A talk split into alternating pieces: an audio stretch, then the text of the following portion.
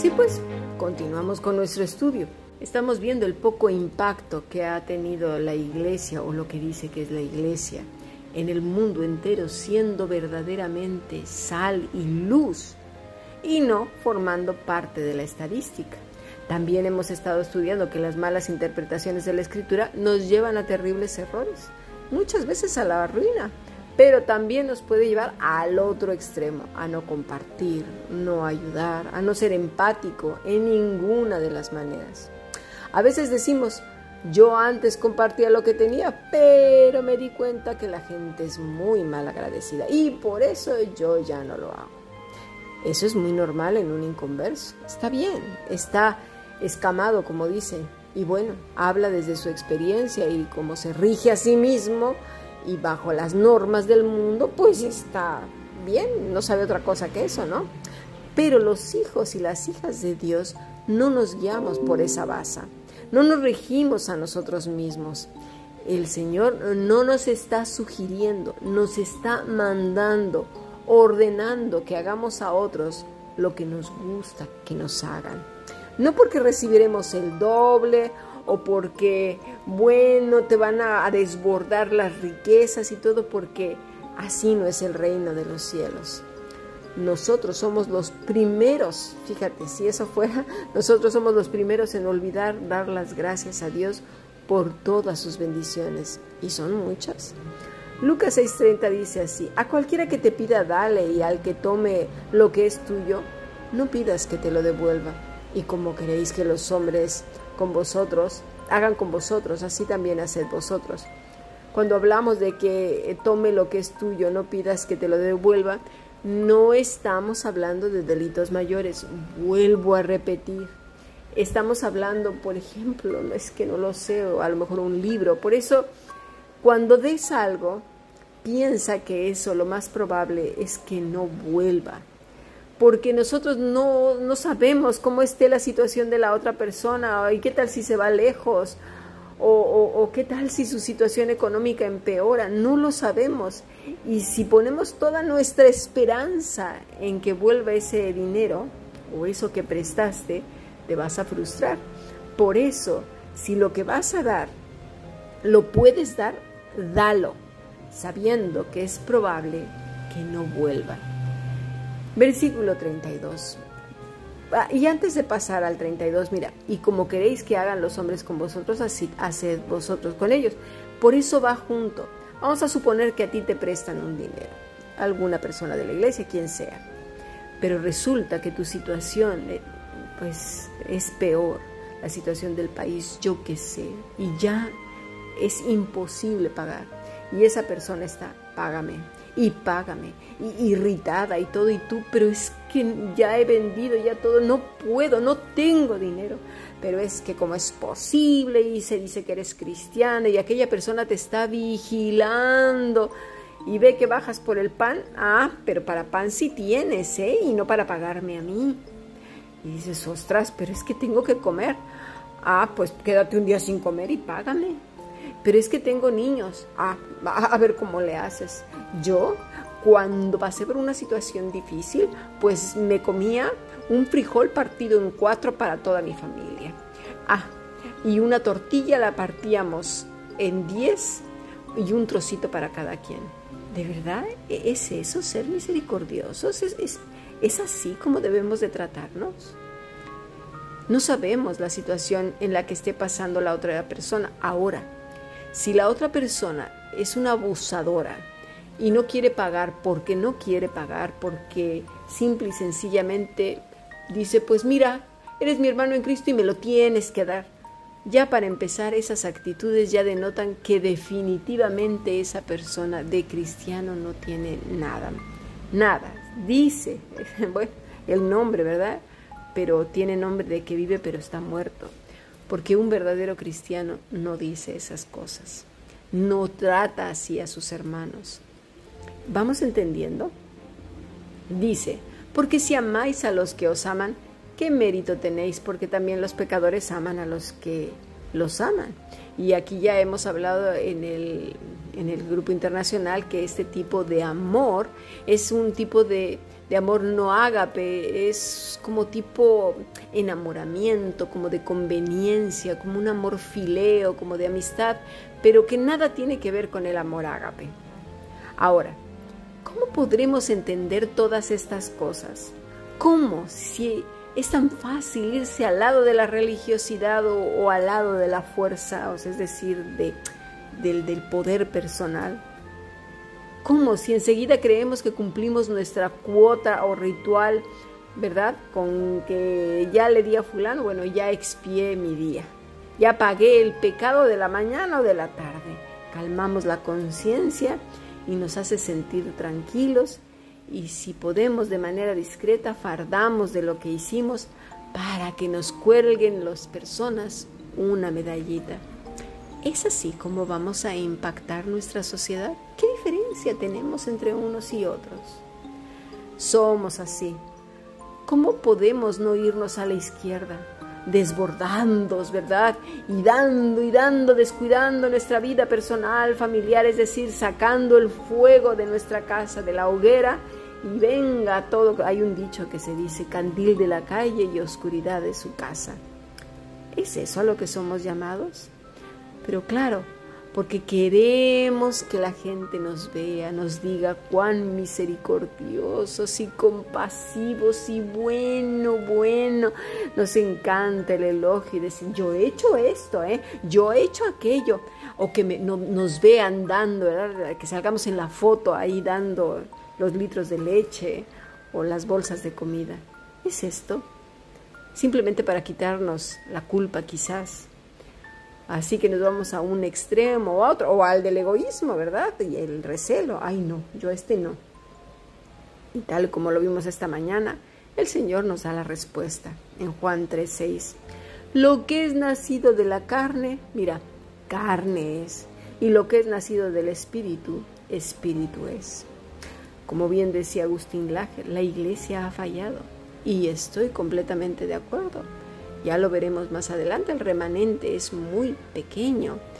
Aunque digan multitudes, millones son cristianos, pero todos esos millones han entrado en la estadística que, en la que habla de violencia familiar, abusos sexuales, abusos hacia la esposa, abusos de la esposa al esposo, maltratos, control, chantajes, manipulaciones.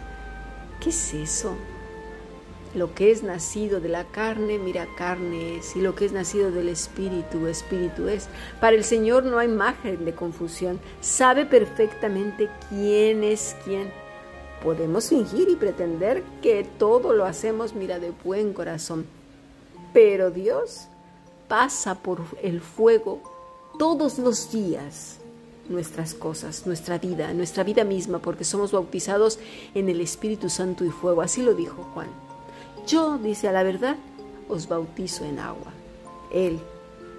Pero Él, o sea, el Señor Jesucristo, os bautizará en Espíritu Santo y fuego. Y eso es todos los días de nuestra vida hasta que Él venga. Y todos los días es todos los días, desde la mañana hasta la noche y al día siguiente, y luego en la mañana, en la noche y al día siguiente, en cada parpadeo que damos. Es decir, todos los días. Romanos 8:5 dice así, porque los que son de la carne piensan en las cosas de la carne, pero los que son del Espíritu en las cosas del Espíritu. Porque el ocuparse de la carne, mira, es muerte, pero el ocuparse del Espíritu es vida y paz. Ahora bien, ¿qué es alguien que se ocupa de la carne? Pues porque todos somos eso, ¿no? Somos carne y hueso. Pero mira, esta palabra, esta palabra es sarx, que, que va muy relacionado a la naturaleza humana, con sus debilidades y pasiones. Es la naturaleza del hombre con todas sus inclinaciones, ¿sabes hacia dónde? Hacia la rebelión contra Dios. Es decir, todo su ser refleja que está en contra de Dios, aunque con la boca diga, ay Dios mío, yo con el Señor y, aleluya, amén, amén, sí, la gloria y que no sé qué.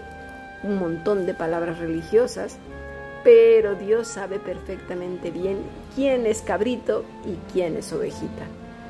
Es aquel que hace las cosas a su manera, según sus instintos, sus impulsos o arrebatos. Pero el que es nacido de Dios, los que son del Espíritu, creedme, Él sabe quiénes son suyos, porque Él mora con y en los suyos. Estos que son nacidos en Cristo son guiados por el Espíritu. Dice Jesús que si le amamos, obedeceremos sus mandamientos, y esto lo puedes leer desde el capítulo 14 al 17 del Evangelio de Juan. Y lo que está diciendo en Lucas 6 son precisamente esas cosas, mandamientos, no sugerencias. La mesura, prudencia, sensatez, cordura, dominio propio, discernimiento, es lo que da el Espíritu de Dios. Nos adorna con la inteligencia y la sabiduría espirituales para tomar decisiones, no que nos glorifiquen a nosotros y digan, ay, mira tú qué bueno. No, sino para que glorifiquen a Dios. Regularmente hacemos favores y vamos más allá con las personas que nos caen bien, que queremos algo de ellos, pero de los que no tenemos ni un gramo de simpatía, por el contrario, parece que algunos se alegrasen de las cosas malas que les sucedan o que no les vaya tan bien. Total, se lo merece, ¿no? A veces se nos escapa. La boca revela lo que hay en el corazón. Versículo 32 del capítulo 6 de Lucas. Porque si amáis a los que os aman, ¿qué mérito tenéis? Porque también los pecadores aman a los que aman. Y si hacéis bien a los que os hacen bien, ¿qué mérito tenéis? Porque también los pecadores hacen lo mismo. Y si prestáis a aquellos de quienes esperáis recibir, ¿qué mérito tenéis? Porque también los pecadores prestan a los pecadores para recibir otro tanto. Esto es los intereses. Quiere decir que si prestáis a aquellos de los que esperáis recibir, ¿qué mérito tenéis? Sin duda lo mejor cuando te prestan algo es devolverlo y devolverlo tal y como te lo prestaron. Pero si por cualquier cosa se perdió, se rompió fuiste descuidado es pedir perdón e intentar restituir lo que has roto. Entre hermanos, eso se hace porque somos guiados por el Espíritu de Dios. Ver la manera de compensar lo que hemos hecho mal o faltado, e, es decir, es un lenguaje, una manera de tratarnos completamente superior a la que comúnmente se ve en el mundo. Como decía el politólogo, debería de marcarse una diferencia bastante grande. Bueno, así la palabra que usa el Señor es agapao, pero no es ágape. ¿eh?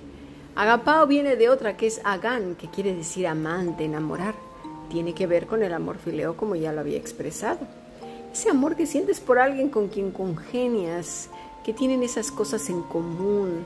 Y no dice el Señor que eso sea malo, que ayudemos a los que tenemos algo en común. El Señor va más allá y dice, si hay alguien que estés viendo que necesite, ayúdalo, aunque no te caiga bien. No, no gires la cara. Penosamente y muy tristemente, ¿sabes quiénes son esas personas a las que giramos la cara, miramos para otro lado? ¿Sabes quiénes? Nuestros padres. Estamos en la época de padres olvidados. Hace poco vi a una hija llevando a su madre a tomar café. La hija lo único que hacía era mirar su teléfono y no estoy hablando de una hija de 15, 18 años. No, era una mujer alrededor de 50 y la madre tendría unos 80. Miraba su teléfono y ignoraba a su madre totalmente. Y le dijo, conste que te he sacado, ¿eh? Mis hermanos, ninguno te viene a ver, pero yo te he sacado a tomar un café y lo decía mientras seguía mirando su móvil, sus mensajes.